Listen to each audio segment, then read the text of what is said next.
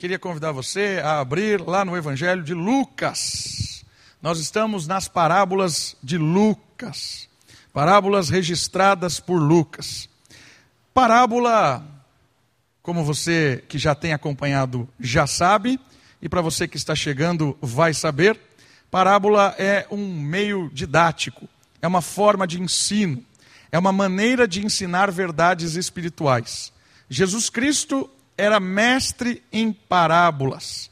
Ele contava parábolas com maestria. Parábola é como uma pedra de toque. Você rela na parábola, ouve a parábola, enxerga a parábola, mas na verdade você vê por trás dela. Porque ela é como se fosse um revelador de coisas espirituais. Jesus contou muitas parábolas. O ensinamento de Jesus, praticamente todo ele, é parabólico. Quando Jesus fala de ovelha, na verdade ele não está falando da ovelha animal, ele está falando de outras questões envolvendo o reino de Deus, o perdão, envolvendo o próprio Deus. Quando ele fala de trigo, de construções, quando ele fala de diversas questões. Parábola é um recurso didático para ensinar verdades espirituais com coisas do cotidiano. E nós estamos caminhando nas parábolas de Jesus, e a parábola de hoje está lá no Evangelho de Lucas, capítulo 12, do versículo 13 ao 21 é a parábola do rico louco. É? O seminarista disse para mim que faltou a palavra muito para ser sessão da tarde. Rico muito louco. Né?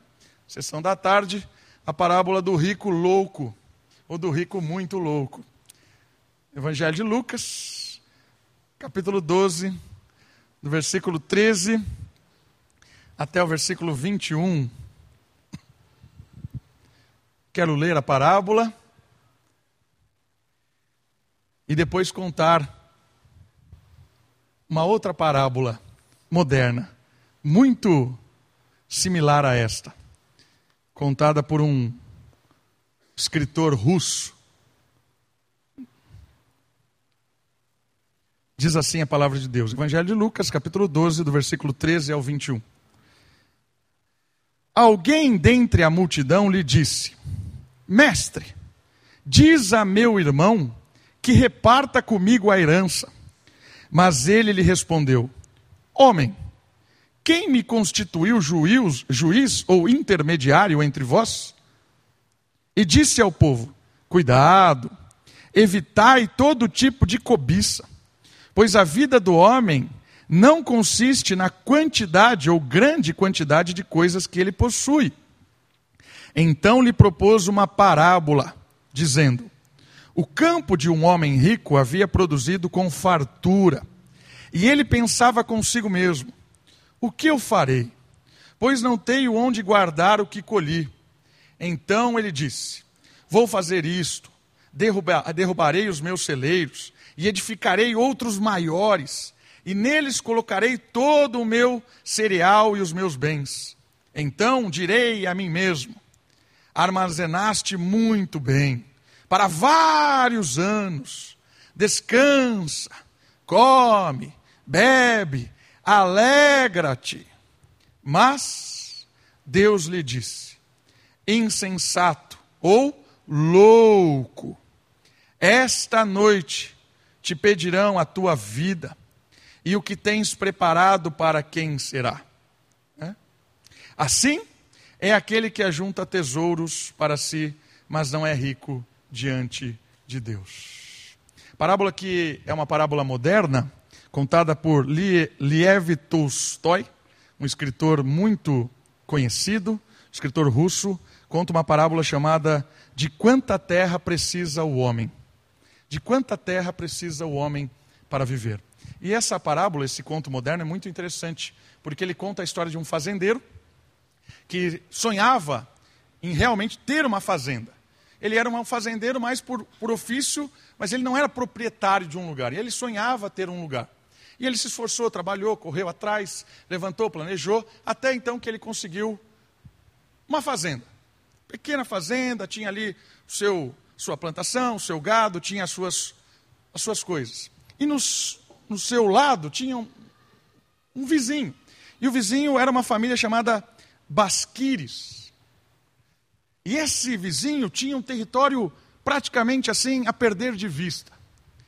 E ele, com a sua pequena propriedade, ali levando a sua rotina, já tinha conquistado algo, mas ele começa a olhar ali para o vizinho e ele começa a pensar: poxa, o cara tem muita terra, tem muita coisa. Eu vou conversar um pouco com esse indivíduo. E ele vai até a casa do vizinho e ele, olha, eu queria saber tal, como é que você chegou nisso? Nossa, sua terra é de perder de vista. E o cara fala o seguinte: eu tenho uma proposta para você. Você, você quer ser meu sócio aqui? Como assim? Não, eu tenho algo muito especial para você. Vamos fazer o seguinte: amanhã você acorda bem cedo, traz uma pá. Traga uma pá para você cavar. E você vai andar quanto você quiser. Você vai chegar até onde você quiser e vai marcar com uma pá onde você chegou. E todo esse território que você andar será seu, vou te dar. Mas tem um porém. Você tem que chegar aqui antes do sol se pôr. Se você chegar depois que o sol se pôr, você perde, inclusive, a sua casa, ela é minha. Combinado? Podemos fazer esse negócio? Você pode ir até onde for, marca com a pá, a hora que você voltar, marca com a pá, e a gente tem território seu. Combinado? Combinado. Aí a noite toda o fazendeiro voltou para sua casa, começou a fazer um planejamento de caminhada. Né? Ah, eu vou andar, acho que dá para eu caminhar 50 quilômetros, 40, 45 quilômetros. E aí eu chego lá, metade do dia, marco e volto na outra metade do dia. E eu chego aqui, eu consegui mais ou menos praticamente 50 quilômetros de território. Espetacular, sensacional, vamos lá. No outro dia de manhã, chega lá, o sol já apontou, o fazendeiro começa a caminhada com a sua pá, sua mochila, várias coisas levando. E ele começa a ir, começa a ir, vai indo, caminhando, caminhando, caminhando, caminhando. E ele já anda muito, já se perde de vista. E ele, de repente, ele fala assim: Eu tenho que voltar, porque eu já estou cansado, estou exausto. Tem que voltar. Ele vai lá, marca onde ele chega, depois de ter subido colina, descido, foi para lá, foi para cá, caminhou muito. E ele começa a voltar. Nesse retorno, nesse retorno, ele começa a ficar exausto. O sol ali, forte, ele começa a perder sua força, começa a andar devagar. Mas, e ele começa a largar as suas coisas, né? Deixa a mochila, deixa as coisas, fica só com o trapo e com a pá, porque ele precisava da pá para marcar a volta. E ele começa a voltar, voltar, voltar, a força, dar gás e tal. Começa a sol começa lá já a se esconder atrás, e ele começa a ver o pessoal lá ah, esperando, né, expectativa, o pessoal lá vai vibrar com a sua chegada, e ele vai, vou dar um último gás, começa a correr, correr, correr. Quando ele chega ali, ele está exausto, ele cai, tuf, e marca lá, né, marca com a pá e cai, tuf. A pessoa é, começa a aplaudir e tudo mais. Aí o servo dele vai lá, vira ele, ele está com sangue na boca, faleceu. Aí o cara pega a pá dele, cava a pá, enterra e joga um pouquinho de terra sobre ele. Essa era a terra que ele precisava para viver a eternidade. De tanto que ele calculou, de tanto que ele cobiçou, de tanta ganância que ele teve, o que ele precisava de fato era sete palmos ali de terra, um pouquinho em cima dele, e acabou. Esse conto moderno é muito parecido com a história da parábola de alguém que não se saciava. Tinha sede, mas quanto mais ele bebia, parecia que ele bebia água salgada, porque não matava a sede dele. E essa parábola, o papo de hoje, é sobre posses. O papo da parábola é sobre possuir, ter. Isso é muito interessante e muito provocativo. Olha só algumas informações. Jesus estava falando sobre a importância de uma vida no espírito. Era o assunto anterior. A importância de uma vida no espírito que produzia testemunho que impactava o mundo. Olha o versículo 8, que antecede a parábola, antecede essa história. Todo aquele que me confessar diante dos homens, também o filho do homem confessará diante de Deus e dos anjos. Olha o assunto. Testemunho. Se você confessa a Jesus com a sua vida, com o seu dia a dia, Deus te confessará diante dos anjos. Olha que assunto profundo. Esse era o tema ali envolvido nos ensinamentos. Mas de repente, um homem do meio da multidão reivindica que o Messias tome parte em seu favor diante de uma questão de herança familiar. Você notou isso no texto? De repente, talvez Jesus dê uma pausa do ensinamento, um cara já levanta lá e já grita, né? versículo 13. Alguém dentre a multidão disse: Mestre, diga ao meu irmão que reparta comigo a herança. No meio do nada, o cara levanta e fala isso. Por quê?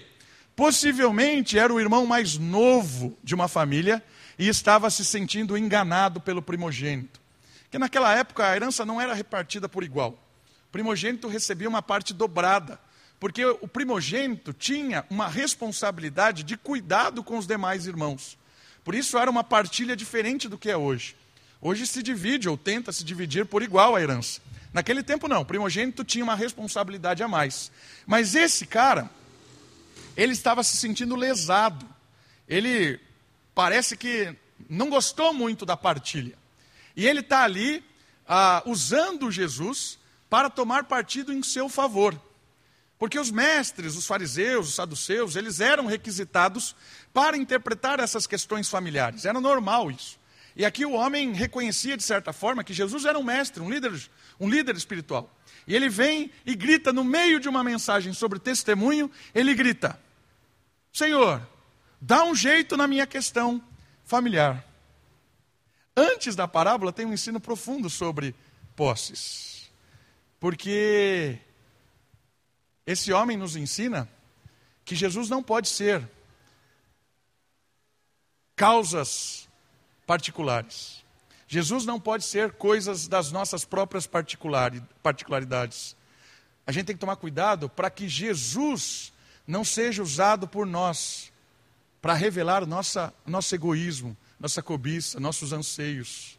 Jesus não está servindo causas particulares. É muito interessante esse encontro. Por quê? Porque a forma com que Jesus responde ao homem revela um distanciamento em termos de quem ele era e quem o homem gostaria que ele fosse. Esse encontro é muito provocativo, porque normalmente quando alguém se aproxima de Jesus, Jesus responde com um sorriso, Jesus responde com serenidade, com acolhimento. Mas esse cara, Jesus responde com uma palavra seca.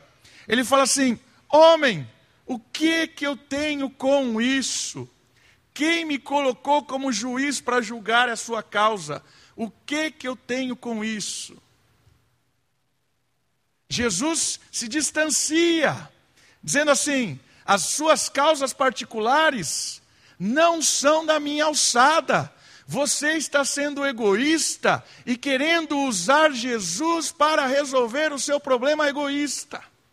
Você está querendo usar a mim, o meu poder, minha autoridade, a minha missão, para satisfazer aquilo que está no seu coração. O que me importa ser confessado diante dos anjos, que era a mensagem? O que eu quero é a minha parte. Olha que forte isso. Se você confessar a Cristo, será confessado por Deus diante dos anjos. O que eu tenho com isso? Que grande coisa. O que importa é resolver o meu problema da herança. É isso que me importa. Irmãos, que ensinamento provocativo aqui. Quantas das vezes nós estamos ouvindo sobre salvação, estamos ouvindo sobre o perdão de Deus, reconciliação, o amor de Deus, mas o nosso coração está atrás de satisfazer os nossos egoísmos, os nossos desejos materiais, os nossos desejos imediatos. Ah, pouco me importa salvação, pouco me importa perdão de pecados. O que eu quero é resolver o meu problema agora. E aí, Jesus, o que é que você vai fazer? Quantas vezes a gente não vem para o culto dessa forma?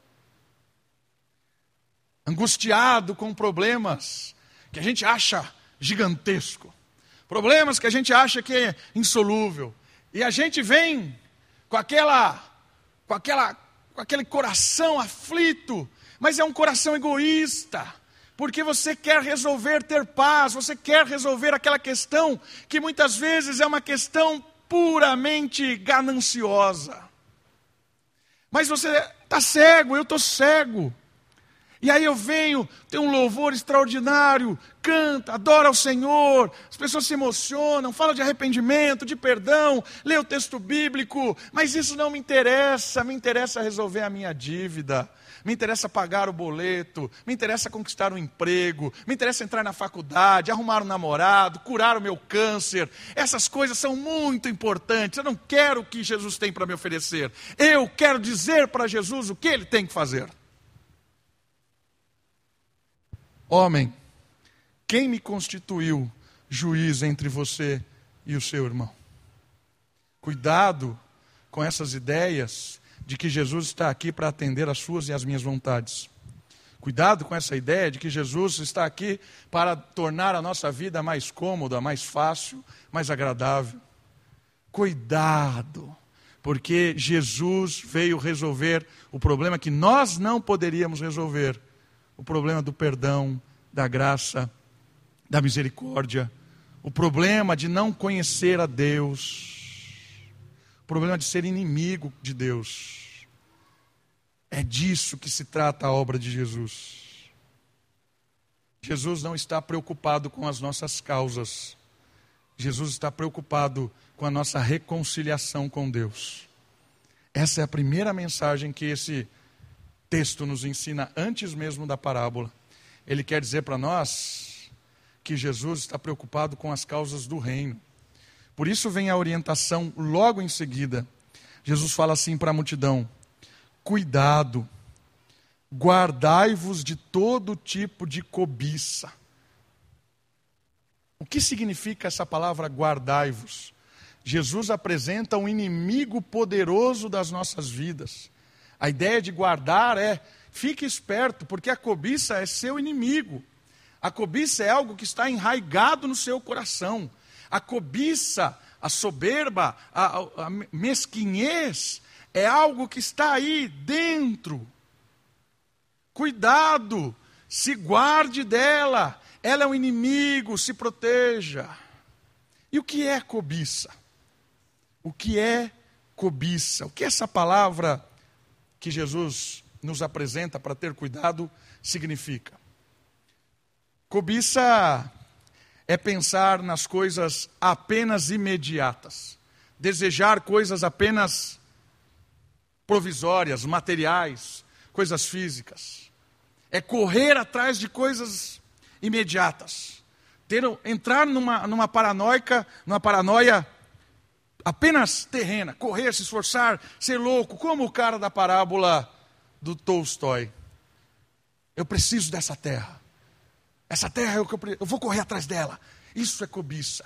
Anseio desesperado por algo imediato, por algo terreno, provisório, que não tem implicações nenhuma eterna.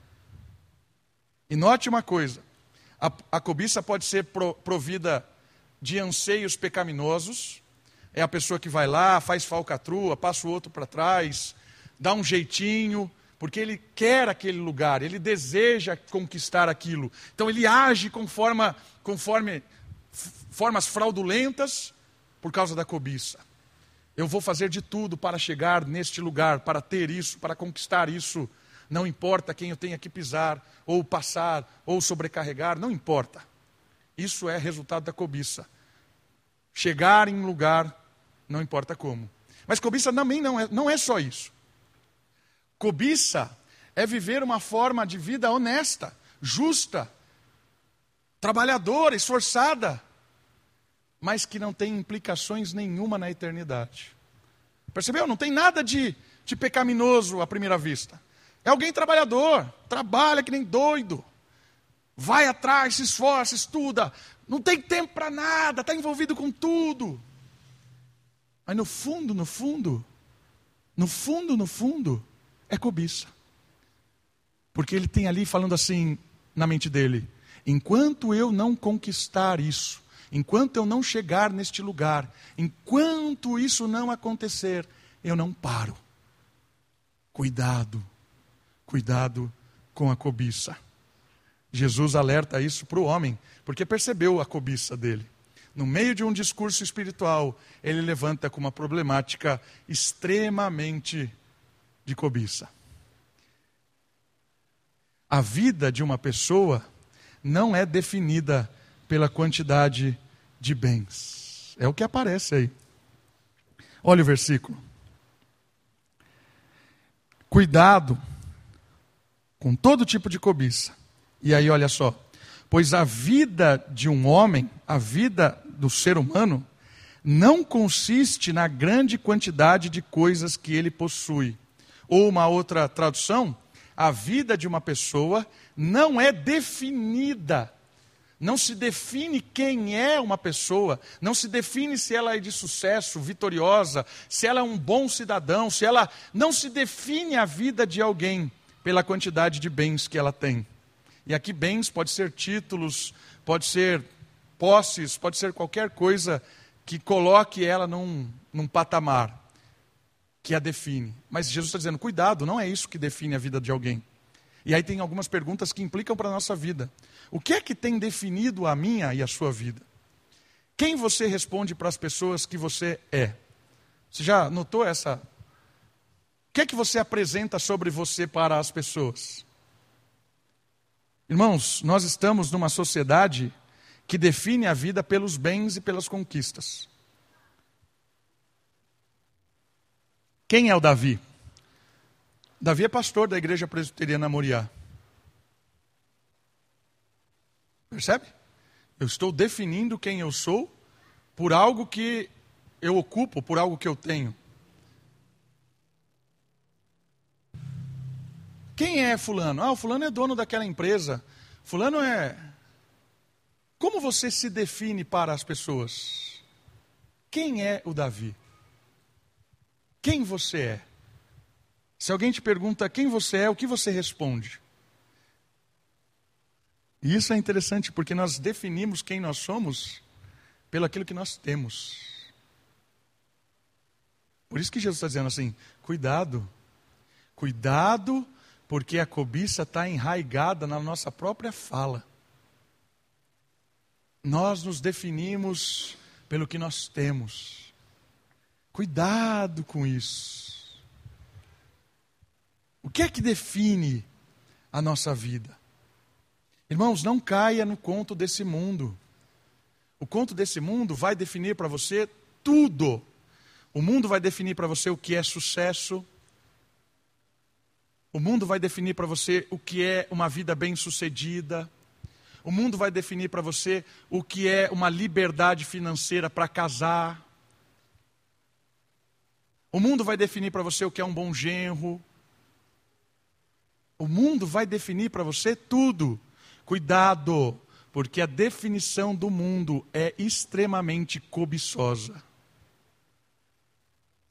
A maioria das definições do mundo se baseiam naquilo que a pessoa tem. Perceba isso.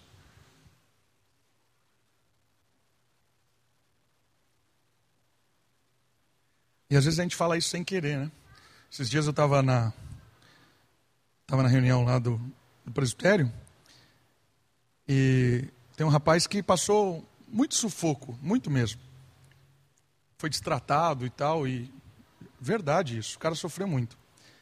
E aí, num determinado momento, ele disse assim: é, Eu ouvi que não seria nada na vida, não seria nada na vida. Mas hoje, olha onde eu estou chegando, né? E aí eu tive a oportunidade de pegar o microfone e falei para ele assim: graças a Deus, porque você não é nada na vida. O dia que você achar que você for alguma coisa, acabou o seu ministério. O segredo de um ministério é entender que o ministério não é nosso. O segredo de um bom ministério é entender que nós não somos nada. Nada. O segredo de um bom trabalho é perceber que você não é nada. Você é apenas um instrumento de Deus naquilo que você faz.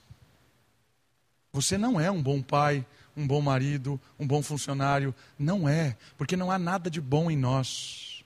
É a graça de Deus, é a misericórdia de Deus.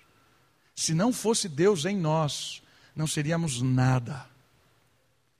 Então, quando a gente começar a pensar, a falar, a entender, a gente não precisa mostrar nada para ninguém, irmãos. Não precisamos ser reconhecidos por ninguém, não precisamos ser aplaudidos por ninguém. Nós precisamos servir a Deus e ser pessoas, eh, eh, ser, sermos pessoas nesse mundo que apontam esse Deus gracioso, que perdoa e que usa Zé ninguém, Maria ninguém. Esse é o nosso privilégio, anônimos, em um mundo de holofote. Privilégio do anonimato no mundo de holofotes. Jesus e as causas do reino. A loucura da vida, a correria, o estresse, a insônia, a ansiedade, muitas vezes são resultados da cobiça. Note isso. Correria da vida, estresse, insônia, ansiedade, muitas vezes são resultados da cobiça. E a gente dá desculpa para a cobiça. Porque às vezes a gente se compara com alguém. Ah, mas eu não tenho o que ele tem, não cheguei aonde ele chegou. A gente se compara e dá desculpa para a nossa cobiça. Tá, nossa vida está um inferno. Mas a gente está cobiçando algo. E essa cobiça gera em nós estresse, insônia, ansiedade, loucura, loucura, loucura total. Criamos expectativas do que é uma vida de sucesso. Criamos expectativas do que é uma vida de sucesso e depois corremos que nem louco atrás dela. Para onde você e eu estamos indo? Onde é que você está correndo? Para onde? Para onde, onde você quer chegar? Responda essa pergunta e depois avalie e responda para você mesmo: vale a pena? O estresse, a correria, a loucura, vale a pena? Quem você é, Jesus está dizendo, não é definido pelo que você tem, mas pelo que permanece. Quem você é é definido pelo que permanece. Tríade da teologia paulina: fé, esperança e amor. E o maior deles é o amor. Porque o amor permanece para sempre. A fé termina. Por quê? Porque a fé é vislumbrar algo que não se vê mas os meus olhos verão face a face. Não preciso mais de fé, os meus olhos veem. Esperança é o alimento de quem anseia encontrar, mas eu encontrei. Acabou a esperança. E o amor? O amor é o deleite de conhecer a Deus pela eternidade. Conhecer a Deus pessoalmente, conhecer a Deus pelo que Ele fez nos nossos relacionamentos por toda a eternidade. Por isso, invista em relacionamentos, porque o amor e os nossos relacionamentos vão para a eternidade. Pessoas vão para a eternidade, coisas ficam. Histórias vão para a eternidade. Fisicalidade de conquistas fica chegar na mesa do céu e vou contar quantos diplomas eu conquistei, quantos títulos eu tenho, que carro eu tive, onde eu morei, quais foram as minhas a, a, a minha conta no banco. Irmãos, eu acho que esses assuntos não vão, não vão ser interessantes. Eu acho que ninguém vai querer ouvir isso. Depende de onde você estiver, né? Talvez a mesa com Satanás seja bem interessante. Mas se você tem uma expectativa de uma mesa no reino, eu acho que o assunto vai ser outro. Eu acho que o assunto vão ser as histórias que nós vivemos aqui de amor, de alegria, de fraternidade, de perdão, de parceria. Essas histórias vão para frente. Essas histórias nós vamos contar. Lembra quando Jesus me usou na sua vida? Lembra quando Jesus usou você na minha vida, na minha família? Lembra quando juntos nós pudemos vivenciar isso para a glória de Deus? O que os nossos filhos vão contar do nosso legado? Pai, como você me preparou para ser grande nesse mundo? Ou Pai, como você me preparou bem para a eternidade? que é que você quer ouvir da boca do seu filho, da sua filha? Mãe, que legal, cheguei aqui. Como foi legal chegar aqui? O que o Senhor e a senhora me ensinaram? Ou você e eu temos preparado os nossos filhos para uma vida mundana de conquistas que em dois dias acabam? São boas perguntas. O que é que você quer contar na mesa do cordeiro? Que história você tem levado para a mesa do cordeiro? Quem é o Davi na mesa do cordeiro? São boas perguntas. E aí vem a parábola. A parábola é desmontadora. Porque a parábola ela reconfigura. E a parábola trabalha a loucura, a, a insensatez, pessoa sem razão. Por que, que essa pessoa é louca? Jesus conta uma parábola em que o administrador é chamado de louco. O administrador, aquele que bem sucedido, Jesus chama ele de rico, o rico ali bem sucedido. O que ele fez deu certo. A colheita dele foi tão boa, foi tão próspero, que ele estava pensando em quebrar o celeiro que ele tinha para construir um muito maior. Para armazenar coisas para vivenciar, descansar, beber, comer, se fartar. Né? E ele é louco. Por quê? Porque esse, esse termo está carregado de uma ideia de alguém que toma decisões baseado em falsas ideias da vida. É alguém que estava cego em relação à vida. Ele é louco por causa disso. Porque ele toma decisões insensatas, decisões bobas, tolas, que não considera a vida como um todo, considera a vida apenas o imediato. Esta cegueira revela algumas atitudes que ele tem que irão nos ensinar caminhos diferentes. Vamos aprender com as atitudes desse louco para não sermos loucos. Quais são as atitudes desta parábola, da loucura desse cara, que nos fazem aprender, não sermos loucos? A primeira atitude que esse cara tem é uma perspectiva de viver sem considerar Deus. Você viu o discurso da parábola? Em nenhum momento aparece a providência de Deus, alguém que confiava no Criador, Alguém a, se Deus quiser, se Deus permitir, se assim for, gratidão a Deus. Não, não tem isso. É uma vida que desconsidera Deus.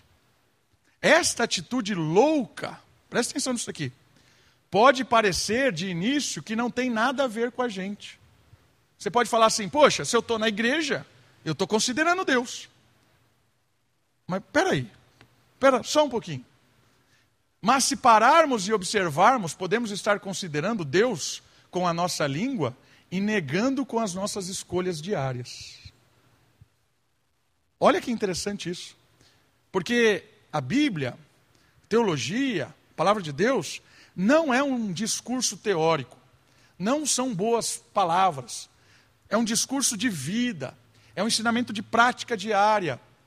Por isso que tem muita gente que se diz crente, mas vive como um ímpio. Se diz cristão, mas vive como um ateu.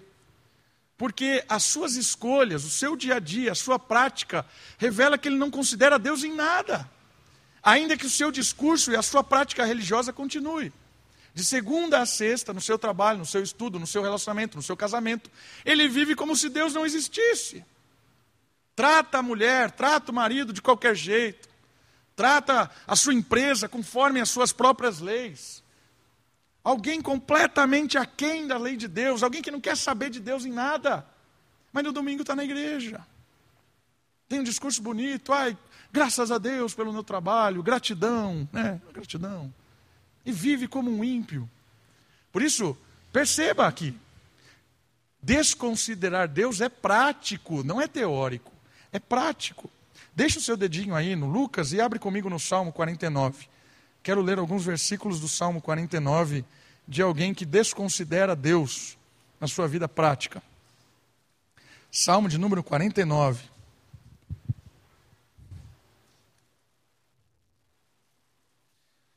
Versículo 6.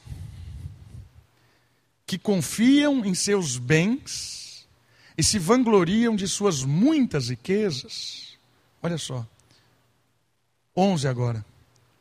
No ímpio, no íntimo, pensam que suas casas são perpétuas e que suas habitações haverão de durar através das gerações.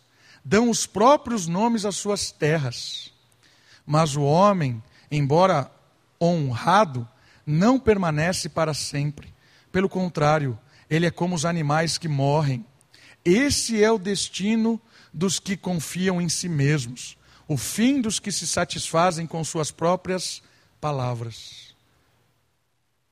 Acham, acreditam que essa vida não acaba, que as coisas são para a eternidade, que as suas conquistas são para sempre. Viver sem Deus. Isso é morte. Isso é solidão. Podemos ter uma vida cheia de coisas, cheia de sensações, mas vazia. Podemos ter uma vida cheia de coisas, cheia de sensações, mas vazia. Queridos, o dinheiro traz tudo. Já disse isso para vocês. Tudo. Tudo. Por isso que a Bíblia diz assim: ou você serve ao dinheiro, ou você serve ao Criador, a Deus. Porque o dinheiro aparece nas Escrituras, né? não só o dinheiro, mas o símbolo que ele, né? o poder que ele traz, como um Deus, uma divindade. E essa, esse empoderamento das posses no mundo que a gente tem, ele é extraordinário, porque manda e desmanda é respeitado, é honrado, é tratado com fineza. Você pode ter muitas coisas, experimentar muitas sensações, mas ainda assim, uma vida vazia. Note, note isso aqui, que o homem da parábola não é uma pessoa má. Não é. Em nenhum momento Jesus disse que ele conquistou, que ele conquistou porque ele roubou, que ele oprimiu, que ele era injusto. Não, não era. Era um trabalhador. Alguém honesto, justo. Esse é o, é o mais legal da palavra. Ele não é uma pessoa má. Não é. Ele é uma pessoa aplaudida pelo mundo. Ele não é desonesta. Ao contrário, é um cidadão de bem. Cidadão de bem. Paga os seus impostos. Bem quisto. Né? Trabalha honestamente. Bem visto para a sociedade. É o genro ideal para qualquer filha. Olha só. Já ouviu aquela história? Só falta ser crente. É esse cara. É esse cara. Só falta ser crente.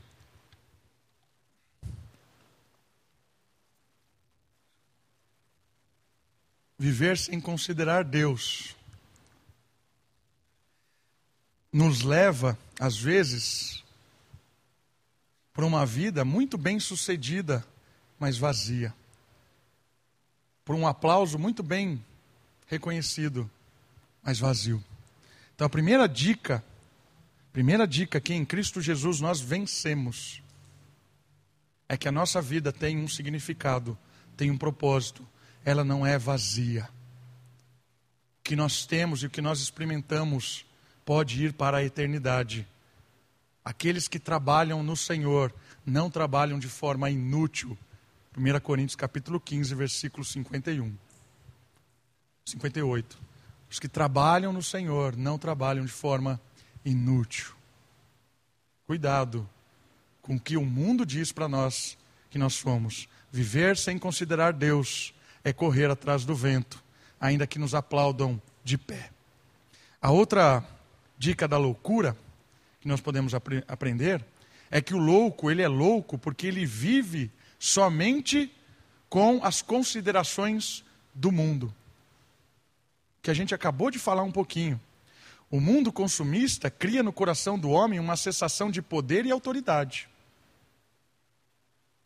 O tempo todo nos dizem isso. Ter é sinônimo de ser neste mundo. Por isso, as metas de vida estão em conquistar para ser servido. Né? Sombra e água fresca. As metas da vida é chegar em um momento em que nós vamos ser servidos o tempo todo. Essa é a meta de vida. A igreja em Laodiceia é um tipo desse estilo de vida. Deixa o seu dedinho aí, vamos lá para Apocalipse agora. Olha essa igreja de Laodiceia. Uma igreja que amava as coisas do mundo. era definida como uma potência, uma igreja de potência. Mas Jesus tem um diagnóstico interessante da igreja. Apocalipse capítulo 3, a partir do verso 14. Escreve ao anjo da igreja em Laodiceia: Essas coisas diz o Amém, a testemunha fiel e verdadeira, o princípio da criação de Deus. Conheço as tuas obras, sei que não és frio nem quente. Antes fosse frio ou quente. Assim, porque tu és morno e não és quente nem frio, estou a ponto de vomitar-te da minha boca. Porque tu dizes: Sou rico, tenho prosperado e nada me falta, mas não sabes que é infeliz, miserável, pobre, cego e nu. Olha isso. Né? Sou rico, tenho prosperada e nada me falta. Olha que definição boa de sucesso. Rico, próspero e não me falta nada. Diagnóstico do mundo. Mas e o, o diagnóstico do, do Senhor? Mas não sabes que é infeliz. Não sabe que é infeliz. Não sabe que é miserável. Não sabe que é pobre. Não sabe que é cego. Não sabe que está nu. Eu te aconselho que compres de mim ouro refinado no fogo, para que te enriqueças, roupas brancas para que te cubras, e a vergonha da tua nudez não seja mostrada, e colírio para que o apliques sobre teus olhos e enxergues. Eu repreendo e castigo a todos quanto amo. Se pois zeloso e arrepender-te, estou à porta e bato. Se alguém ouvir a minha voz e abrir a porta, entrarei em sua casa e cearei com ele e ele comigo. Olha a esperança. Jesus batendo a porta. Ao vencedor eu lhe concederei que se assente comigo no meu trono Assim como eu venci e me assentei com meu Pai no seu trono. Quem tem ouvidos, ouça o que o Espírito diz às igrejas. Essa igreja era uma igreja muito próspera. Essa cidade de Laodiceia, ela tinha um colírio praticamente top da medicina da época. Colírio fabuloso. E ganhava-se muito dinheiro com esse colírio. Era também uma terra que produzia belas roupas, vestuário incrível, terra de águas termais também. Então era uma igreja empoderada na sua condição. E ela, por isso, entendia-se poderosa. E Jesus está dando um outro diagnóstico. Está dizendo para ela assim: você está vivendo considerando o diagnóstico do mundo. Você está vivendo uma vida definida pelos outros. Mas eu estou dizendo para você: a definição que eu tenho de você é morta. Você está morta. Você precisa comprar de mim o verdadeiro colírio. o seu colírio não serve para nada. Suas belas roupas não servem para nada. Você precisa das minhas vestes. E aí Jesus é extraordinário, irmãos. Extraordinário. Porque Jesus está dizendo assim: Eu estou batendo no seu coração agora. Se você abrir e parar de viver essa vida tola, louca, eu vou entrar e transformar, vou fazer uma revolução na sua vida, perdoar, cear com você, e agora a sua vida pode ter sentido. Olha que legal isso. O legal da história é que a Bíblia não é um apontador, acusador. A Bíblia não está aqui batendo na gente só. Tá, tá. Não! A Bíblia é graciosa, porque Jesus está dizendo assim: acorda, meu irmão, acorda, minha irmã, eu estou batendo no seu coração, estou batendo na sua porta, abre a porta, para de considerar o que o mundo está dizendo e me ouve. Porque quando eu cear com você, aí você vai experimentar do verdadeiro prazer de viver para sempre. Há sempre esperança. Há sempre recomeço. Se você chegou aqui correndo atrás do vento, pode sair daqui correndo atrás de Deus. Se você saiu, chegou aqui completamente sem direção, sonhando com coisas apenas mundanas, você pode sair daqui cheio do Espírito, reavivado, ceando com o Senhor, numa nova perspectiva, numa nova direção para a eternidade. Porque Deus não se cansa dos nossos recomeços. Viver uma vida louca é viver dando muita bola para aquilo que o mundo diz. Viver uma vida louca é viver considerando somente a si. Note na parábola os pronomes que aparecem: meu, minha. É só assim.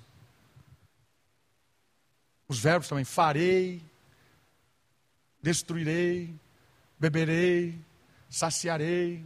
É tudo eu. Né? Não há ninguém além do louco neste mundo. Tudo gira em torno de seus projetos e do seu bem-estar. Esse estilo de vida é desumano. Tendemos a pensar em nós antes de qualquer coisa e qualquer pessoa. Por que, que é desumano? Porque a Bíblia define a humanidade lá no livro de Gênesis.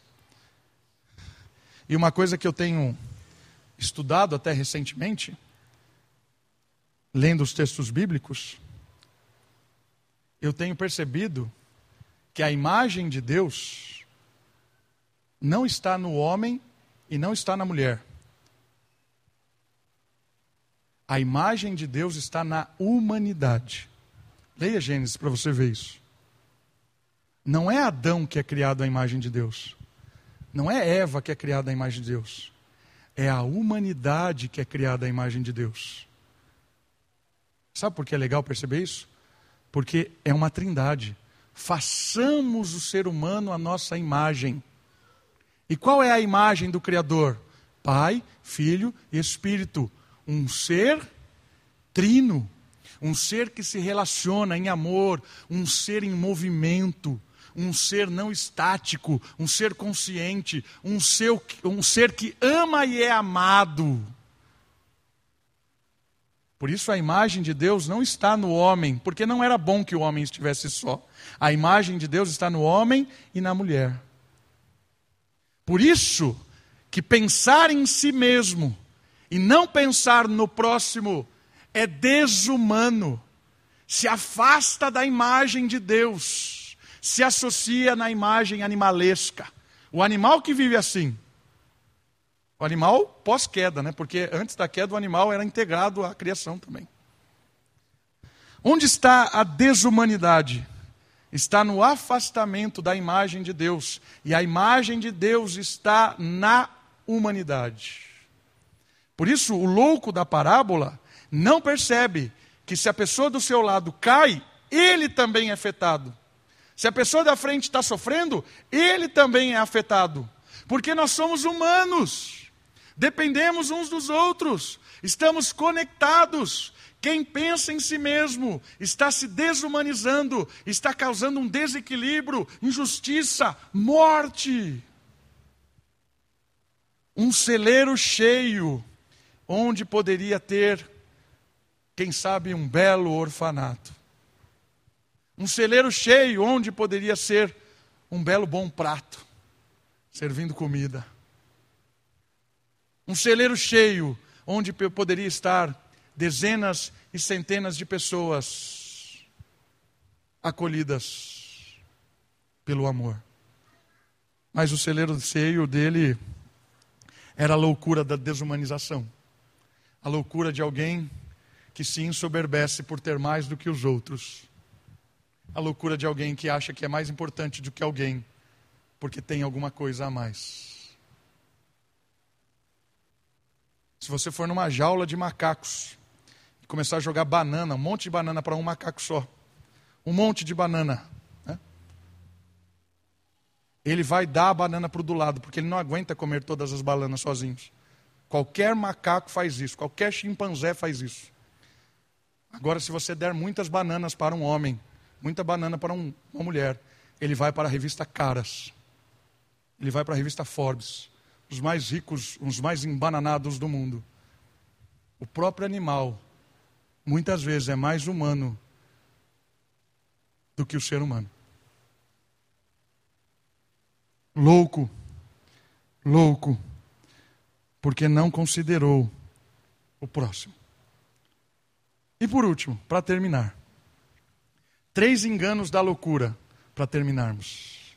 Três enganos da loucura nessa frase. O louco está convencido de um propósito de vida errado. O propósito de vida dele era conquistar coisas, como o próprio Jesus disse. Propósito de vida completamente equivocado. Segundo engano do louco, utilizar-se ou não de seus bens com uma prática ilusória. Né? Ele usava ou não usava, né? no caso aqui ele cobiçava e armazenava, né? de uma maneira completamente ilusória. E negligenciava o futuro ao contar com uma vida longa. Três enganos. Propósito de vida completamente errado. Cristo tem um propósito de vida para nós, irmãos. Cristo tem um propósito de vida para nós eterno. Completamente enganado, porque ele usava os seus bens, ou não usava os seus bens, para humanizar-se.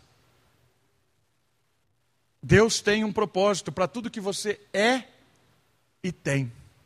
Tudo que eu sou, entre aspas, ou tenho. Deus tem um propósito. E o propósito é glorificar a Ele, abençoando as pessoas, sendo humano.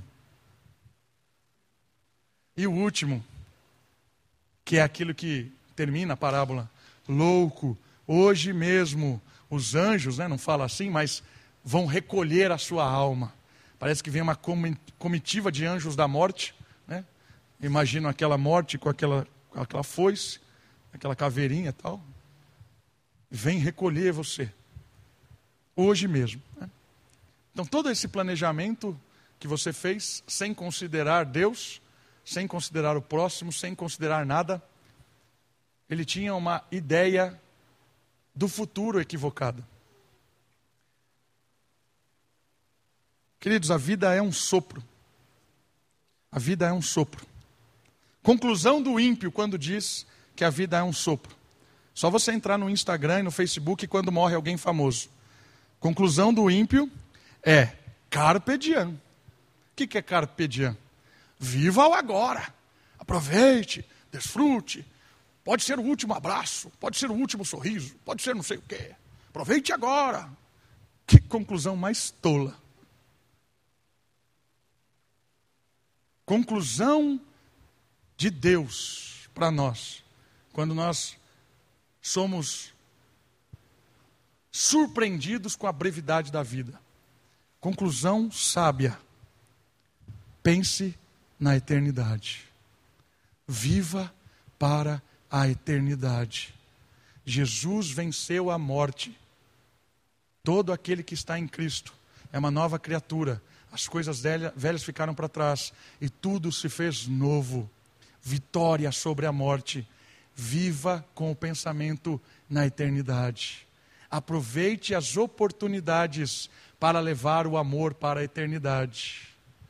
Viva cada momento para a glória de Deus para abençoar o próximo, você será mais humano e isso te trará satisfação verdadeira e eterna. Você pode morrer daqui cinco minutos, daqui dez anos, daqui cem anos. Eu não sei. Mas Jesus diz algo muito profundo para nós hoje. Que cada momento da nossa vida, que cada oportunidade seja pensado para a eternidade. Seja pensado para a glória de Deus. Seja pensado para levarmos pessoas. Vamos orar? Baixe sua cabeça, feche os seus olhos. Vamos orar ao Senhor para que possamos não ser enganados com um propósito de vida errado, para não usar daquilo que temos de uma forma ilusória, para não termos uma falsa sensação de vida longínqua, sem considerar a brevidade. Pai querido, muito obrigado. Obrigado pela tua graça, pela tua misericórdia, pelo teu amor. Obrigado, Deus, porque em Cristo Jesus a morte foi vencida. Obrigado porque o Senhor nos perdoa. Obrigado, Deus, porque tudo que nós temos é bênção do Senhor. Tudo que nós temos pode ser usado para a glória do Senhor. Tudo que nós temos pode ser usado para abençoar pessoas. Ó Deus, nos ajude a ter um propósito de vida eterno a usar o que temos e somos para a glória do Senhor. Nos ajude a ter uma perspectiva do futuro correta.